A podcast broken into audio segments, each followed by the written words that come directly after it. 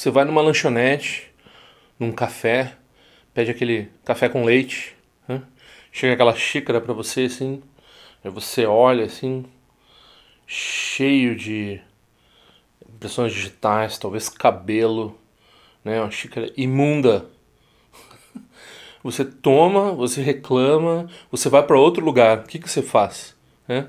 Da mesma forma, os ensinamentos do Dharma, né? Quando tem uma gota, um, né, um pouquinho de veneno, uma bacia enorme de um leite puro do Dharma, virou tudo veneno. Não tem, não tem é, como a pessoa querer tomar aquilo e não ficar, não passar mal, não, não ficar doente, né? Apesar disso, tem essa crença muito prevalente hoje em dia de que, como todas as tradições religiosas devem ser respeitadas, todas elas devem ser um pouco aceitas em certa medida, e daí o Dharma. A gente não tem um critério, um cuidado especial para ver se o nosso Dharma, o Dharma como está vindo para nós, quem é que está transmitindo o Dharma para nós, a partir de que ângulo, de que visão, se ele está realmente puro ou se ele está contaminado por visões que vão nos deixar doentes, mais doentes do que a gente né, já tem a doença básica do samsara. Já fiz um vídeo sobre, sobre o universalismo, vamos fazer, vamos explicar novamente isso aqui agora sobre o ponto de vista da tigela envenenada, né? Então, falar um pouco sobre as duas principais tradições que aqui no Brasil ainda um pouco distorcem bastante a perspectiva né, do, uh, de receber o Dharma de forma pura. Acho que talvez eu não mencione por nome, né? Mas quem adivinhar, adivinhou. E a gente vai lá dentro, então, ver quais são. tzal.org apresenta Tendril Conexões Auspiciosas. Quem quiser pedir os cartões, por favor, só enviar seu endereço de correspondência aqui para uh, conexõesauspiciosas.gmail.com com seu, né, sem o tio, com seu endereço completo, com o CEP, por favor. Se quiser fazer uma contribuição, o Pix é esse mesmo, conexõesauspiciosas.gmail.com sem o tio. Uh, outras formas de contribuir você tem lá no tsal.org barra patronagem e sempre lembrando, né, quem não quiser contribuir dessas quem puder se inscrever no canal, por favor, faça isso, faz uma diferença bem grande. Quem puder curtir os vídeos e assim por diante, distribuir eles, uh, se vê algum benefício nisso. Essa era a minha propaganda hoje, espero que tenha sido mais curta um pouco.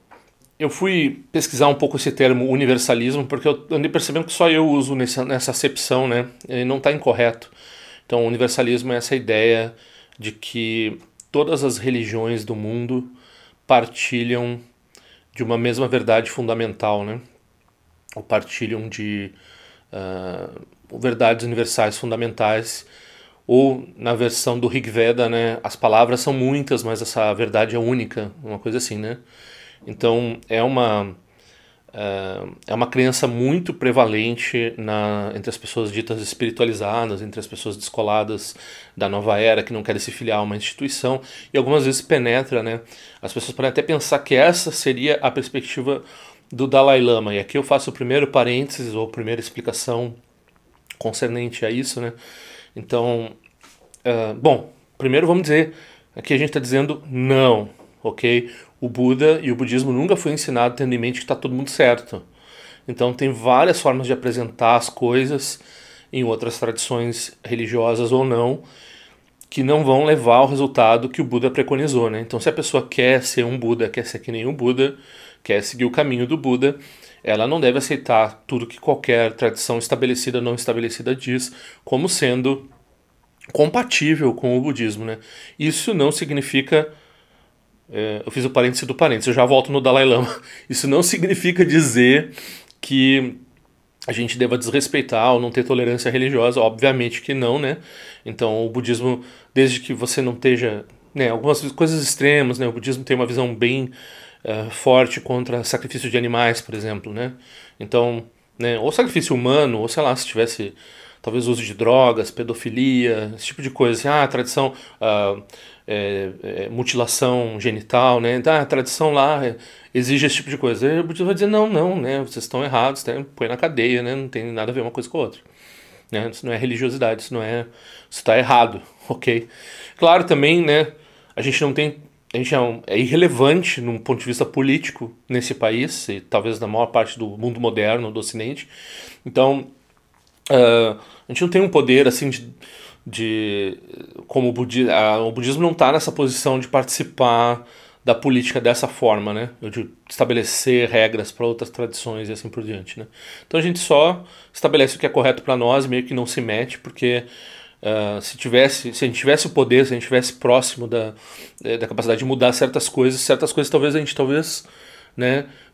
Certas coisas estão além da liberdade religiosa, né? Então, se a sua religião preconiza uma coisa que é criminosa, a gente não uh, não defende isso, né? Então tem um limite aqui estabelecido. Então, o que, que é crime, né? Então, o budismo talvez tenha uma visão mais ampla do que seria maltrato de animais, por exemplo, e assim por diante. Ok, tem uma tem, tem um respeito, né? Tem uns limites do respeito, mas de forma geral a gente sabe que não é a mesma coisa, uh, é diferente, né? Não deve se tomar como uma coisa semelhante. Eu vou entrar mais em detalhes nisso. Mas voltando ao Dalai Lama, né? Então, a santidade do Dalai Lama frequentemente ele tenta essa é, essa perspectiva inclusivista né, e de diálogo interreligioso. Então, algumas vezes parece como que se né, ele fosse um, uma pessoa que preconiza o universalismo. Então, como ele é tão aberto quanto as tradições religiosas, ele é tão. Um, é, realmente ele dialoga, ele se aproxima, ele dança junto, né, vamos dizer assim, ele ele está junto das, das outras tradições e ele tem uma máxima que pode parecer universalista, mas ela é uh, audaciosa até mesmo dentro do budismo, né? Que é essa expressão assim, todos os seres buscam, né? O que é igualdade entre os seres, né? Pro, pro Dalai Lama, a equanimidade assim básica, né? Todos os seres buscam a felicidade. Então, desde a formiguinha lá trabalhando e tal, até as pessoas que estão nas tradições religiosas, até será o serial killer, ou sei lá, né? Essas pessoas elas estão até mesmo sadomasoquistas. Frequentemente as pessoas perguntavam uma época, quando se falava mais nessa coisa de todos os seres buscam felicidade. Tá, mas vem cá, e o cara que gosta de dor tá buscando felicidade na dor, né? Então não muda nada. Então, uh, isso não é uma coisa muito tradicional dentro do budismo de se falar. Isso é uma coisa, é, tem essa discussão que a gente pode entrar um pouco nesse vídeo do budismo modernista ou budismo mais tradicionalista, né? Então o Dalai Lama ele está entre dois mundos. Algumas vezes dizem que ele é mais modernista e algumas vezes dizem que ele é mais tradicionalista. A gente vai tocar um pouco nisso. Mas enfim, e isso daí, de forma geral, é uma. Embora não seja tradicionalmente assim falado no budismo, isso é uma perspectiva bem dentro, assim, um, dessa motivação dos seres, né?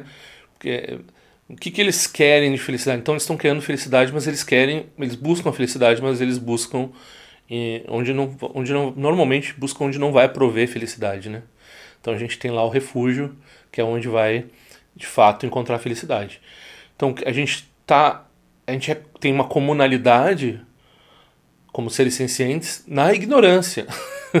Não é na sabedoria que a gente tem uma comunalidade, né? Então isso é um ponto bem importante de frisar aqui.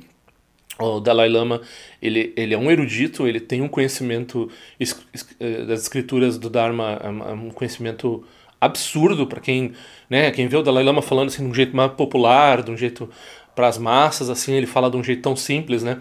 Mas quem vê o Dalai Lama falando de Dharma dentro do contexto do Dharma, é, todo esse tipo de coisa que, com que eu me deparo aqui às vezes é, no canal, de ficar destrinchando diferenças, distinções lá, minúcias dentro dos ensinamentos, entre, entre os próprios budistas, mas entre os budistas e as outras tradições também, toda essa tradição polêmica, isso daí é o métier né, desse pessoal que estuda, entre eles o Dalai Lama. Então, uh, é porque eles estão muito por dentro das diferenças que eles podem falar no que tem de igual e que eles podem eh, no caso do Dalai Lama ele é extremamente político então a gente né, quem quiser quem não ouve é, tem que ter muito cuidado com o que não é dito, né? Então, às vezes a gente né, tem o, o pote que sujo, também a gente inclui uma coisa ali que não foi falada, né? Então, essa metáfora clássica do budismo que tem o pote sujo, a gente vê principalmente já tem todo esse, esse, trabalho com relação às distorções do Dharma né, no budismo modernista, a partir da descoberta do budismo no Ocidente, uns 200 anos atrás. Né? Uh, claro, uma coisa que outra foi descoberta antes disso, mas a, as traduções e uh, o entendimento de que tinha essa tradição como algo separado do jainismo, do, do hinduísmo, né? e, e depois a admiração de certas figuras europeias uh, pelo budismo, isso começou 200 anos atrás e particularmente a partir do início do século passado, né? Então, no início do século passado a gente tem uma convergência de neo-espiritualidade ou ocultismo, ou não sei bem, tem várias, né, tem várias vertentes, inclusive aqui o Brasil é, casa, né, por causa do positivismo, da conexão do positivismo com a ciência e da conexão do positivismo com a ciência, com a ciência oitocentista, daí o kardecismo, daí o espiritismo se tornou popular aqui no Brasil. E daí nós temos também, né, essas duas formas assim neo uh, neo-budistas, né? Então tem uma assim que é mais não dá para dizer que nenhuma das duas é mais paz e amor ou menos fascista, né? As duas são meio fascistas, são meio racistas, são meio problemáticas, porque também são do pré-guerra, né? O que aconteceu? A gente teve o abolicionismo, que foi talvez o primeiro esforço de querer ver igualdade, ter uma ideia mais multicultural, né? Dentro assim de um viés assim lá no iluminismo começou a entrar essa ideia de que a gente devia ver as outras culturas, ver a riqueza nas outras culturas, né? Mas aí a, a gente teve o que depois? Teve Segunda Guerra Mundial, né? O racismo era muito forte. Ele estava imbuído nessas ideologias, né? Então, essas tradições que estão vivas, assim, né, uma delas por causa do, do falecido uh, Olavo de Carvalho, né, que foi influente nessa virada fascista que a gente teve no Brasil, e a outra delas, ela é muito conhecida pelo amparo, pelo auxílio, pela promoção do Dharma, do, do budismo tibetano em particular no Brasil, né? Então essas duas formas, elas vêm uma inimiga da outra, eu já falei no outro vídeo, né? Quem quiser buscar o nome delas, vai lá no outro vídeo. Não sei quantos vídeos atrás que eu estava falando sobre isso. eu estava falando sobre isso recentemente e prometi esse vídeo sobre o universalismo, né? Então elas têm visões díspares sobre como esse universalismo se dá, né? Uh, uma delas, uh, eles dizem assim, uh, sim, tem uma, uma ur, uma religião ur, uma ur religion, né? Uma religião primordial que se separou nessa Torre de Babel das várias religiões e no futuro ela vai se reunificar, né? E eles são, digamos assim, o arauto dessa reunificação das religiões e um, então eles têm esse universalismo que é uma crença numa religião básica, fundamental, primordial, que por acaso eles, né, sempre o pessoal que fala nisso, eles são os bastiões dessa dessa verdade uh, não revelada, mas presente, né? Então é, sempre é perigoso, né? Então, e é esse pessoal que vai lá no Tibete acha coisas pré-históricas fantásticas que não tem nada a ver, que nunca ninguém descobriu nada, não tem nenhuma veracidade arqueológica no que eles estão falando, né? Então, o pessoal antes da internet caía nesse tipo de coisa, vamos dizer assim, né? É, não vou dizer que na internet as pessoas não caem num monte de bobagem, né?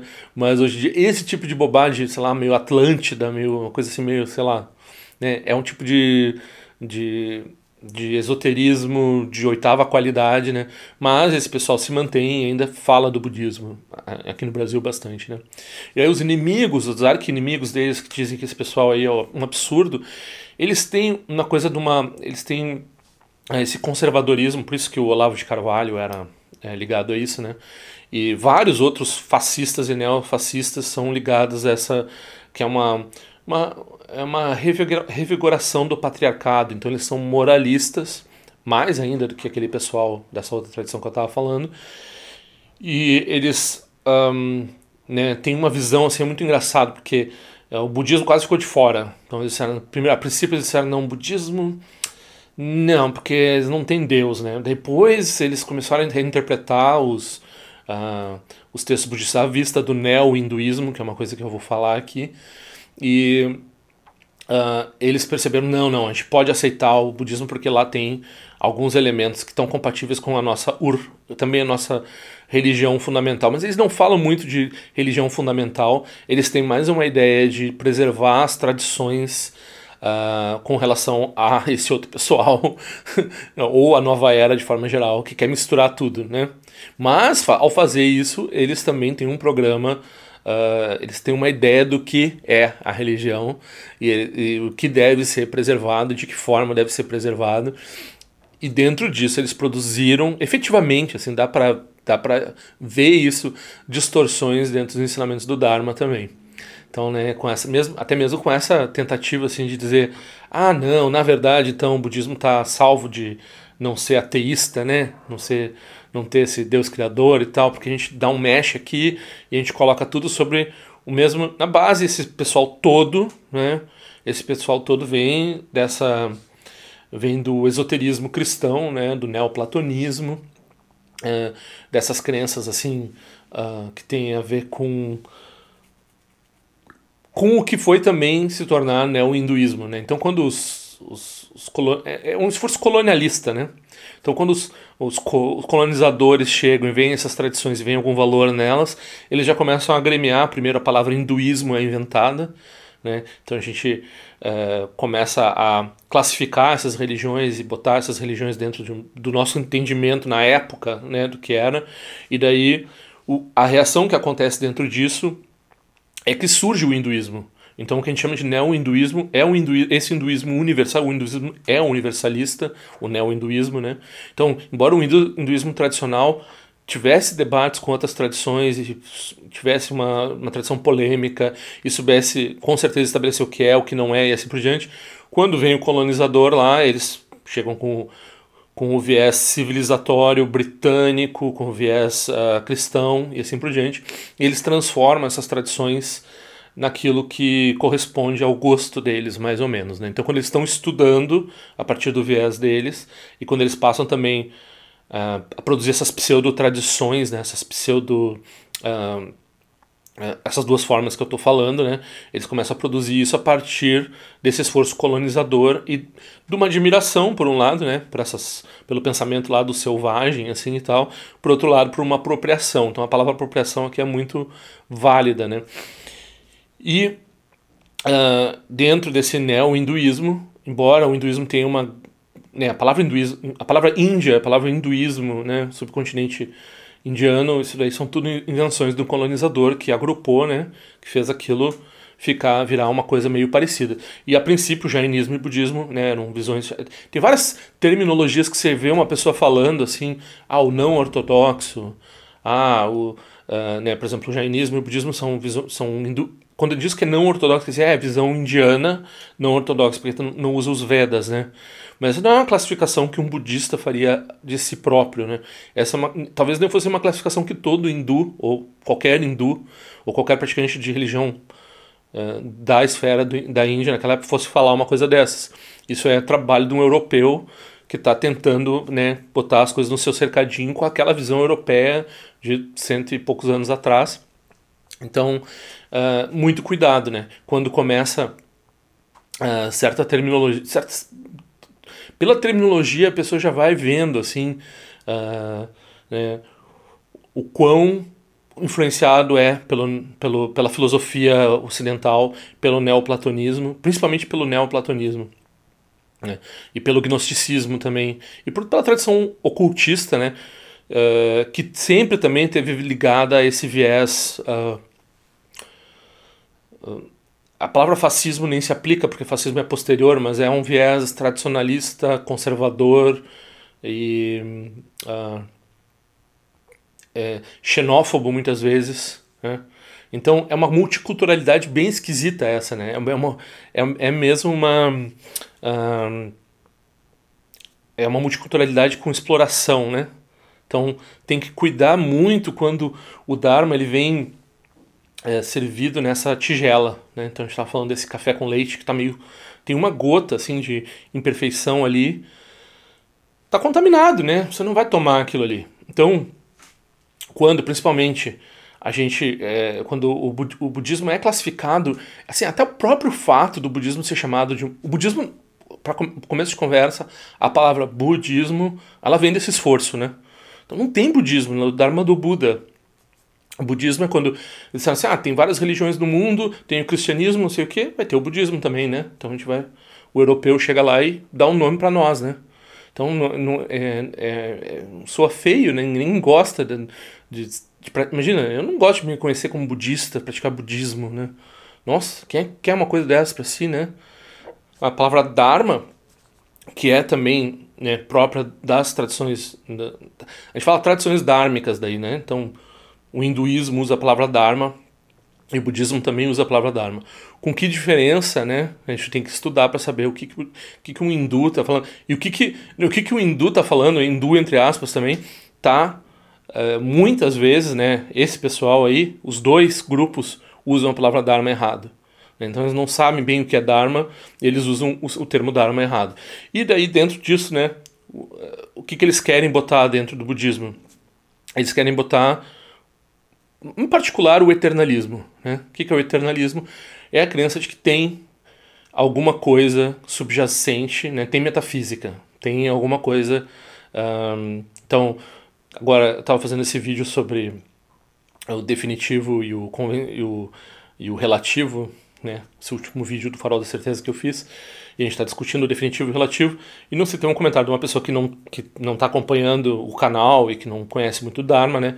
E ele é um com certeza é um materialista, ele falou assim, é, nunca, nunca ninguém atingiu esse definitivo, esse falou desse definitivo direito, não entende esse definitivo, sabe o que é esse definitivo, porque ele pegou o que eu estava falando como definitivo, e talvez erro seja meu, né, de falar dessa forma, e ele assumiu isso que esse pessoal assume, o absoluto.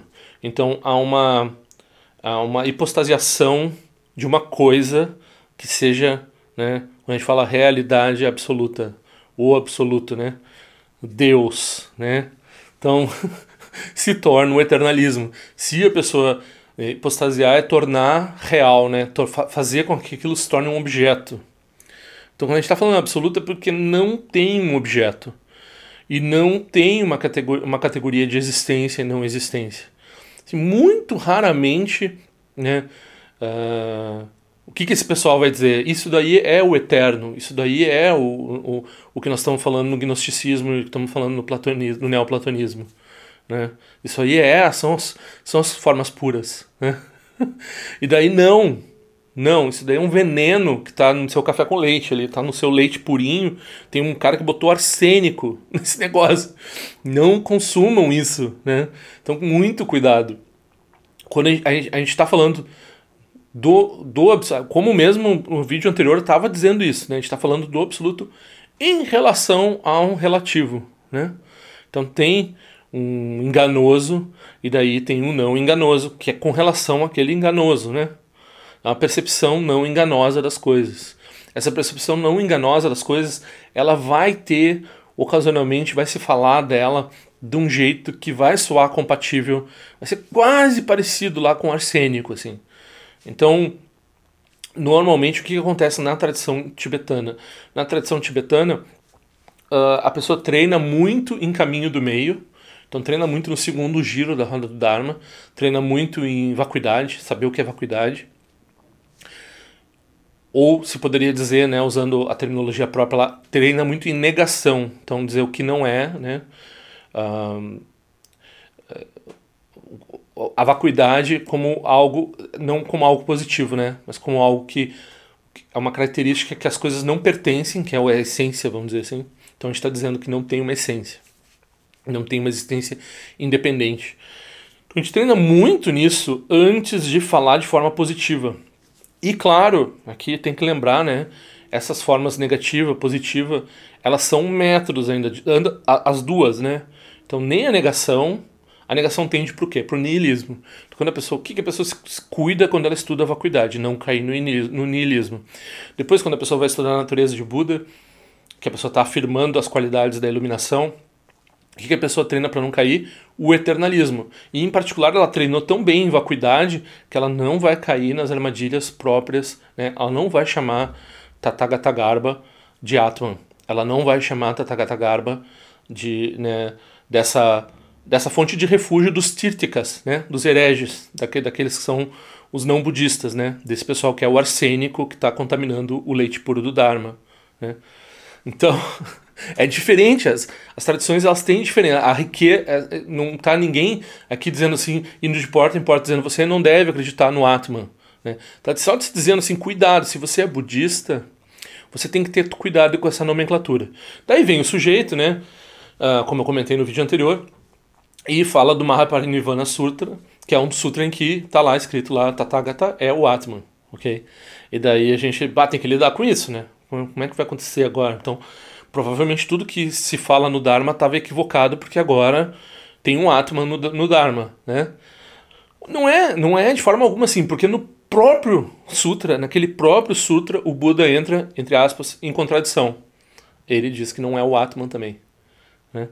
Então, qual, das, qual dos dois momentos o Buda está falando, né? qual dos dois momentos é interpretável e qual dos dois momentos é definitivo, é uma, uma, uma versão absoluta né? Dos, dos ensinamentos. Então, isso é decidido, isso é definido quando a pessoa estuda, se a pessoa está imersa no Dharma, através do Dharma, e não através lá desse pessoal do Olavo de Carvalho, e não lá. Eu faço. É uma desfeita, né? Mas ele se tornou popular através dessa pessoa. Então. então, o melhor jeito de criticar eles é dizer: olha, olha por onde veio esse negócio, né? E esse outro pessoal, que em comparação nem parece tão ruim, né? Uh, eu falei o nome deles na outra, no outro vídeo que estou evitando aqui. Porque tem isso, né? Então, ao mesmo tempo em que a gente tem que estabelecer essa diferença e ver que as tradições não são a mesma coisa, a gente tem o voto de não criticar uh, as tradições religiosas. Uh, principalmente, uh, por exemplo, se você está falando do Dharma, explicando o Dharma, assim, tentando explicar o que é vacuidade, e você demonstra que um criador não é possível, né? Você refuta a noção de um criador, você não está indo lá ofender o cristianismo, você não está fazendo isso para produzir um atrito com uma outra tradição religiosa, você está estabelecendo o que é o Dharma, né? Então isso é uma coisa. Agora, você pegar e, e começar a caracterizar né, o que esse grupo, aquele grupo, aquele outro grupo faz e dizer eles estão errados, porque eles são. Né, aí já é, um, é, já, já é uma forma de agressão. Então é desnecessário fazer isso. O que a gente tem que fazer aqui é entender que isso acontece, então, uh, vai, você vai ver aí pessoas falando em termos do Dharma, dizendo que estão, né, que tem que estudam o Dharma, conhecem o Dharma. o que, que eles estão lendo, né? Qual é o autor que eles estão lendo? Né? Eles estão lendo um professor budista? Começa por aí. É, é mais incrível que a gente né, tem essas pessoas que eram. Uh, como é que a gente define o que era um professor budista ou não era budista até a década de 50, vamos dizer assim? Né? Se essas pessoas, né, Alan Watts, que treinamento que ele fez dentro do. Que eu não, não sou tão. Ele tá ligado a um desses grupos, né? Mas eu não sou tão contra o Alan Watts, assim, né? Mas vamos dizer assim, o Alan Watts, que critério que a gente tem para dizer um orador fantástico, né? Uma pessoa que fala de um jeito assim cativante. Eu era gostava do Alan Watts antes do, do de, de conhecer o Dharma efetivamente, né? Não é, não é um professor reconhecido dentro do budismo assim, né? Ele é reconhecido popularmente como alguém que fala do budismo. Não é um professor budista. A maioria dessas pessoas antes da década de 50, uh, ah, pouca gente antes da década de 50 falava do Dharma. Dá para dizer, uh, né, a gente está falando de muito, alguns japoneses e muitos europeus e americanos, eles não falam do Dharma. Tem sempre algum problema nas traduções ou quando eles estão apresentando o Dharma. E se a gente vai olhar com objetividade de onde que eles vieram. Eles não vieram num treinamento budista, né? Eles vieram num treinamento. Uh, vem do interesse, de um carinho, de uma vontade de falar do Dharma, mas eles vieram de um treinamento cristão, de um treinamento dessas tradições aí, assim por diante. Então, não são fontes, não já começa por já, já vê o copo assim, pode ser que não tenha arsênico ali, mas já tem uma digital, já tem uma um cabelo, né? Tem um negócio assim que você não, não vai pegar o Dharma dessa fonte, né? Já passou a época da gente pegar essas fontes e achar que, essas, que era só o que a gente tinha em, em inglês, em português, e daí vai, vai ter que ser isso mesmo para entender o budismo do jeito que der, né? Já passou. A partir dos anos 90 a gente tem.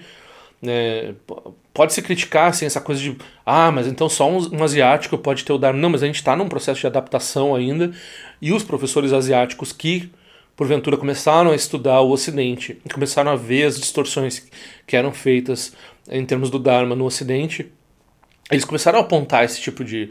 Tanto é que se você vai ouvir uma, uma, uma palestra sobre Mahayana de um professor tibetano hoje em dia, vai ter advertência sobre não, o que vocês estão entendendo sobre karma não é bem o que é karma. Que vocês entendem, todos os termos têm que ser ressignificados porque teve esse processo de distorção, esse processo colonialista, esse processo natural de que quando o primeiro contato que as pessoas tomam é de, do jeito que dá, né? Então não é também aqui a culpabilidade de ninguém. A culpabilidade hoje em dia acontece da pessoa, uh, da própria pessoa, quando ela vai examinar de quem que ela está ouvindo aquilo, o que, que essa pessoa leu, o que, que essa pessoa tem de. Né? Aí, por exemplo, né, uh, a pessoa diz que é, que é a favor da pureza das tradições, e é conservador, e é tradicionalista. Aí a pessoa me saca um livro assim, né, de uma editora de Dharma que a gente sabe que tem um problema, assim, né? Que, tem um, que é ligado a um grupo que tem um problema com o Dalai Lama. E daí a gente vê que a pessoa sabe que aquele livro que ele está mostrando, ele sabe que tem que, né, tem tem uma polêmica em torno daquele grupo, assim, né? E esse é um cara que está dizendo que está apresentando Dharma de forma tradicional. Daí ele faz uma ressalva, assim. Ele diz: não, mas não tem nada de errado aqui dentro. Tipo, não, eles não entram nessa coisa toda que, né? Isso aqui é só o texto clássico indiano lá do Shantideva, o que que for, né? Não, não, não tem a disputa aqui. Como é que ele sabe que não tem a disputa ali? Primeiro, né? Tem a disputa ali. tem a, o, o, esse texto né, do Shantideva, O Caminho do Bodhisattva, ele é um dos textos que foi mal interpretado uh, por algumas tradições tibetanas e tem, um, tem uma polêmica, tem um debate ali dentro. Mas mesmo que fosse perfeita a tradução, não tivesse um viés sectário na tradução, que provavelmente tem, né?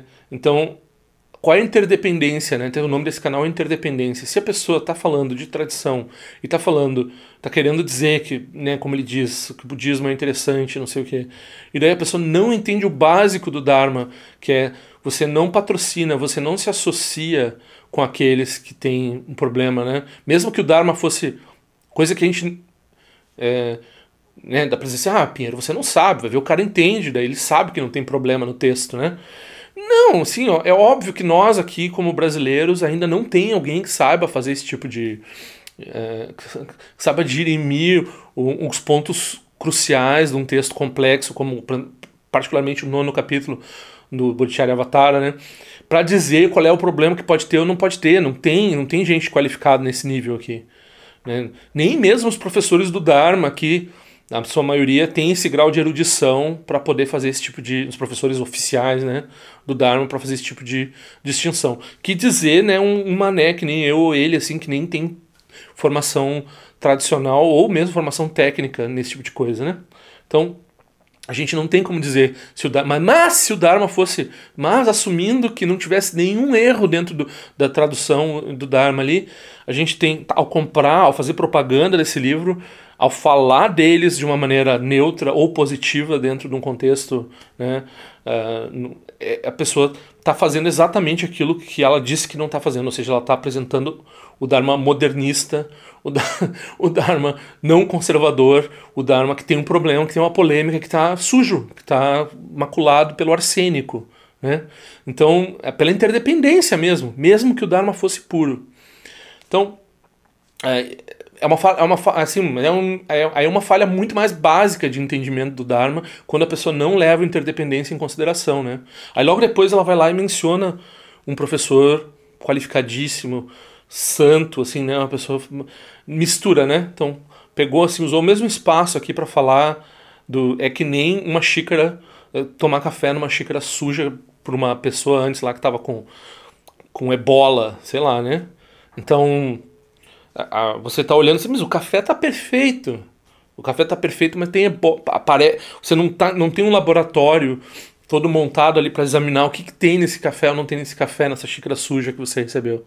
Então, é, esse é o tipo de problema que a gente tem com o universalismo e né, isso está na raiz dessa apropriação cultural, está na raiz dessa distorção que é esse pessoal conservador, fascista, que apropriou o Dharma, e esse pessoal também, é, acho que dá para dizer nova era, mas um, eles é, em si talvez eles não sejam, mas eles são a raiz dessa, dessa, dessa coisa de lojinha esotérica e nova era é esse pessoal, né?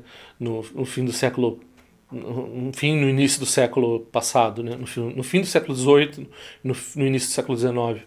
Não, no fim do século XIX, no início do século XX. Né?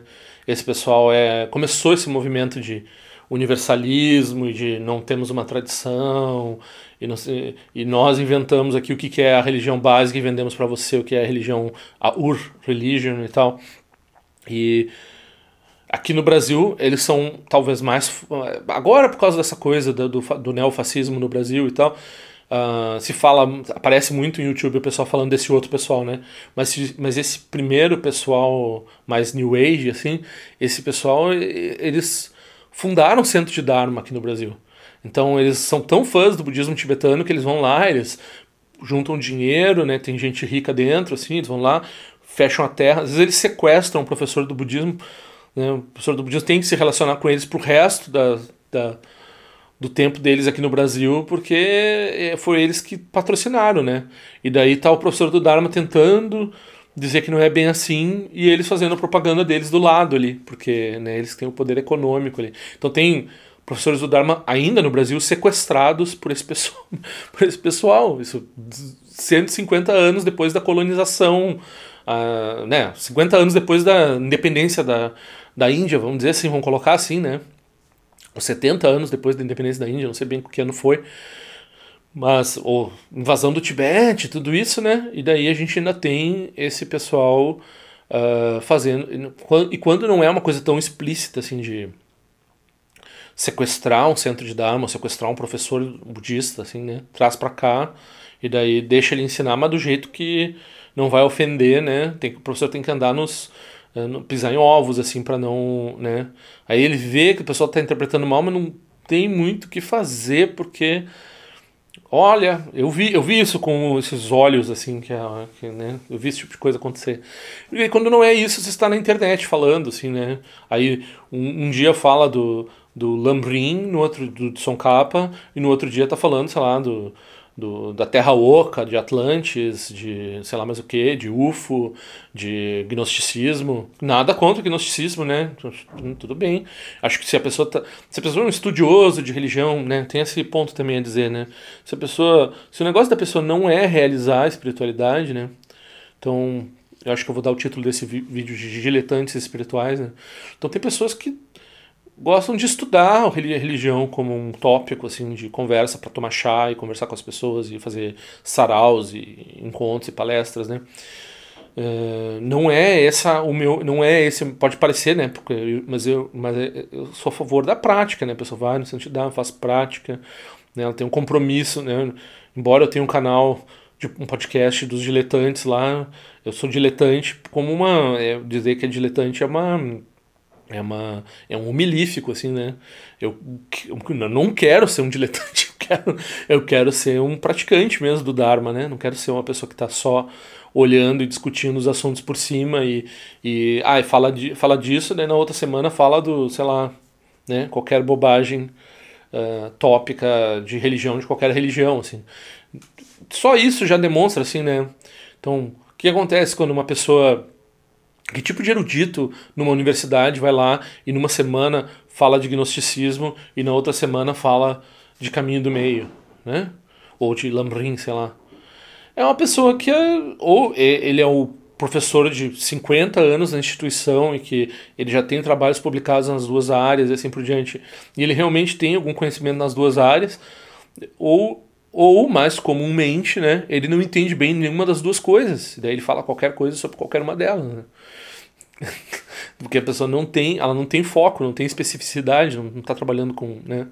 Então a gente já, por ali a gente já vai vendo assim, né? Olha, olha o escopo, né? Eu tenho esses 430 vídeos. Tem assuntos que eu evito tocar. Tem assuntos que não dá para tocar porque são, são tópicos delicados dentro do Dharma, alguns são polêmicos, né? Tem coisa que eu não entendo, muita coisa que eu não entendo nem para começar a falar a respeito. Por exemplo, lambrinha, é um negócio que eu não entendo nada, não sei, né? Sei que existe, sei o que, que é e tal, né? Então, tradição sáquia, muito pouco, eu sei que tradição, tradição cádio, conheço, sei lá, um, o que, a, a que eu pratico eu conheço muito pouco, né? E daí, olha um monte de coisas que dá para falar sobre Dharma, né? Sobre o Dharma, o pouco de Dharma que o Eduardo aqui sente que ele consegue tocar. E ele é meio metido e fala de umas coisas meio, é, né, sem entender tanto, né? Agora, imagina se eu, né, tô falando aqui, daí na outra semana eu já tô falando do gnosticismo, né? Não tem muito como confiar numa pessoa dessas a pessoa, pessoa tá, é pessoa um diletante, né? A pessoa não é uma pessoa que ela ela não tem como se dedicar à espiritualidade porque ela está usando a espiritualidade como uh, como um interesse, como um hobby, uma curiosidade. Talvez ela tenha, tá, esteja ganhando a vida fazendo esse tipo de palestra, mas igual não é uma coisa, não é uma, uma espiritualidade, não, não tem como ser uma espiritualidade integrada. Também por essa questão do pote, do pote cheio né? Então a pessoa chega lá no. Uma das duas coisas ela, ela, ela, tem que distorcer, né? Porque ela chega lá no budismo dela com gnosticismo, ela chega lá no gnosticismo dela com budismo. Então uma das duas, ou as duas provavelmente, né? As duas são contaminadas pela ur-religião lá que eles inventaram lá nesse pessoal, né? Então não, ela não tem nada, pessoal não tem nenhuma das duas coisas, né? E com relação a essa questão do outro grupo, né? Então eu estava falando, criticando um pouco esse grupo, mas é um outro grupo que é essa questão do conservadorismo e das tradições, né? Então parece que eles estão defendendo que a tradição não seja distorcida por esse pessoal. Mas daí eles fazem a própria distorção e apropriação deles, né? Dentro desse esquema. E parte dessa distorção é engraçado, porque eles querem manter uma coisa. Uh, tradicional, mas o Dharma ele sempre foi uma coisa um pouco fluida, né?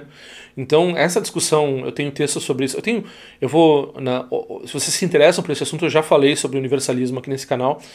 Já critiquei o universalismo. Eu tenho um texto contra o universalismo, né? Se, será que Buda é, leva para o mesmo lugar que Jesus Cristo, esse tipo de coisa, né?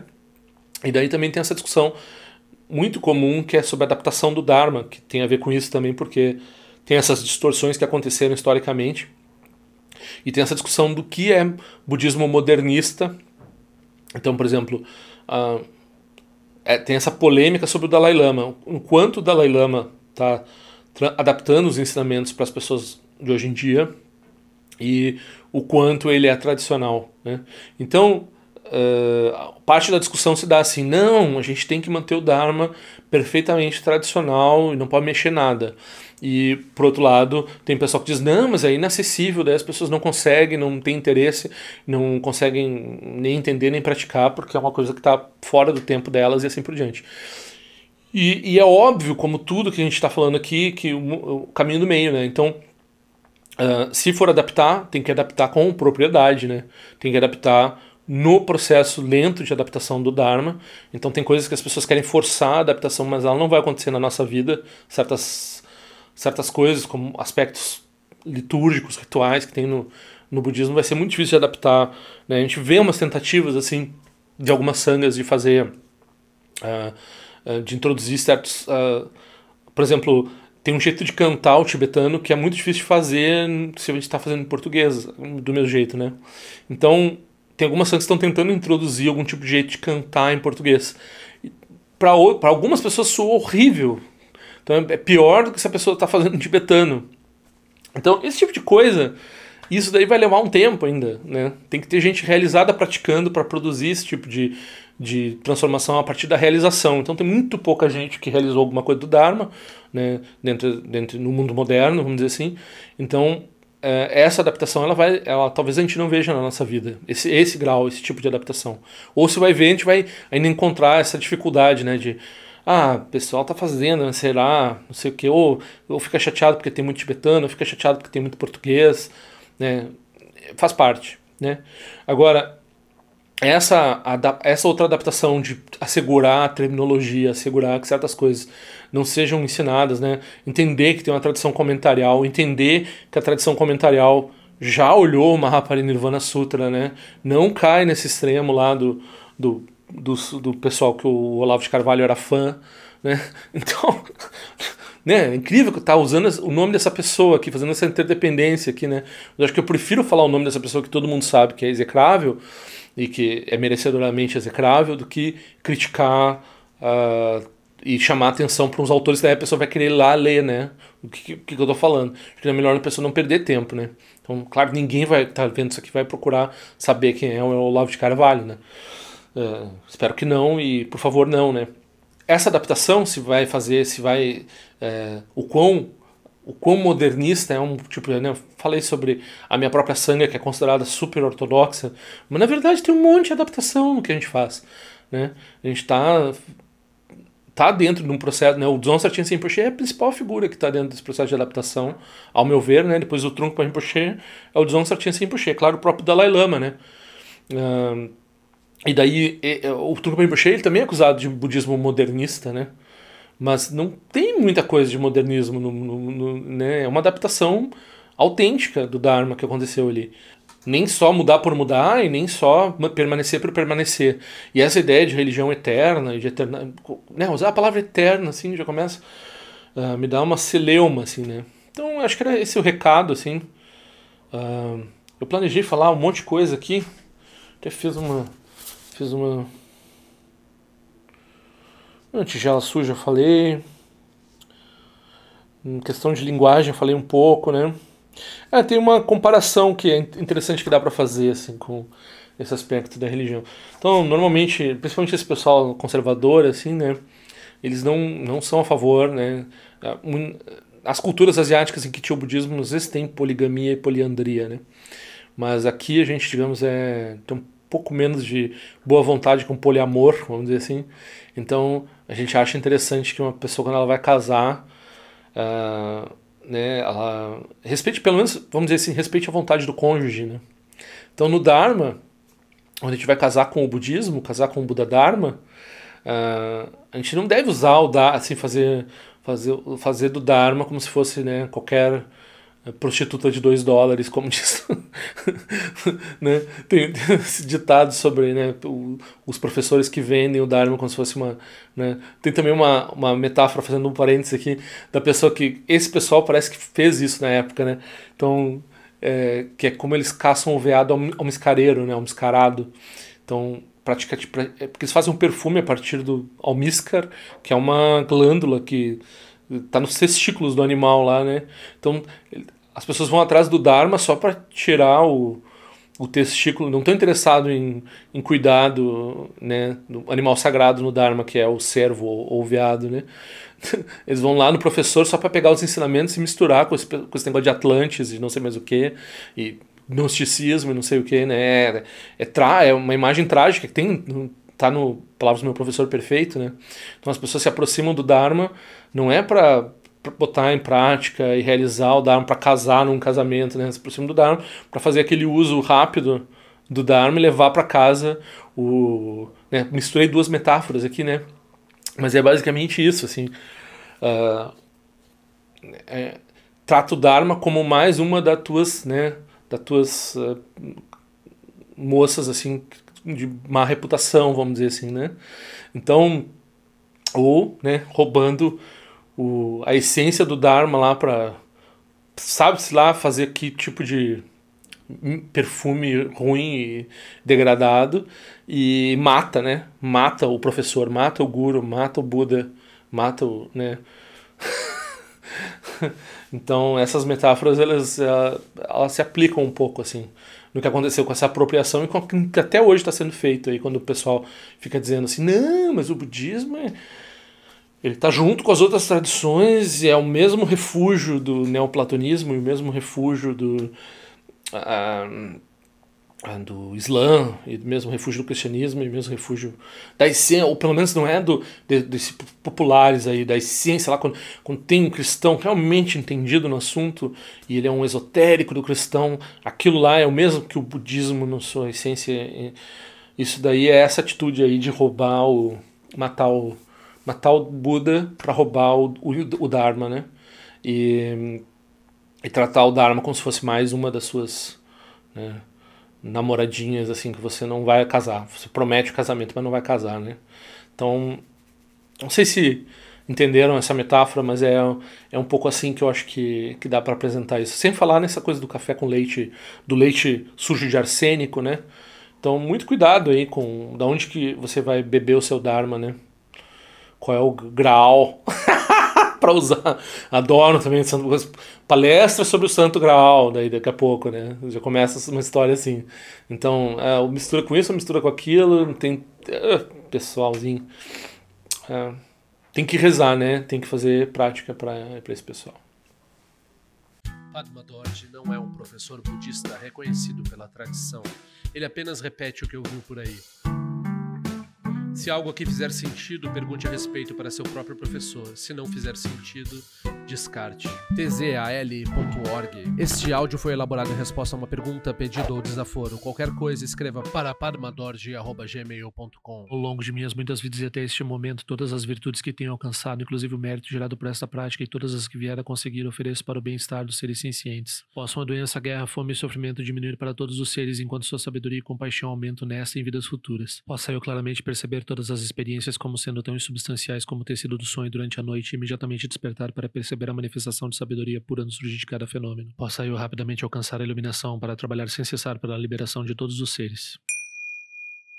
Nilo weko re shinga sumpa na nyo ama lunji kwenye che le zingwa ten shinja so eza peka jarpa du ten jio e che. Om so chi jamia chenpe ne jira sawa kunsha tu zio zeta iba me jino jo chulu piyama nyen jogi sa sonda du ten jio e che. Chume kwenye pema samba sa sora jen jese no pa igar jo wanshu chuki tu peko kuse deshin te zindar shin jo. Chigme tu jo trukpa nange wancha tunga drupa ten romu yen ngen kumpa malo rasa ne lundu ten leta tu ten jio e che. Peme jesun peme risu che peme tan la chi kuse suruwan peme wancho chi troma jeso shin no ni peme lunji du jio che. Nen jo ene chenpo ten pa yuri ne pa dan ten pa si pe chenpo nan kuse chasen ten jio che. Kusun san che guru rinpoche ngon rukon dade wachin pa jabar che konsa tu tu ra posa so adep so shin shilab tu so shinan sangwe beche shiwa dan sam palung je drupa chen che lo oma hong ben zang guru pe ma se de hong ken lo sho song de lo che zan lin sa song cha pa pe tu jo sho song nang wa dam mi ra du song ge le sho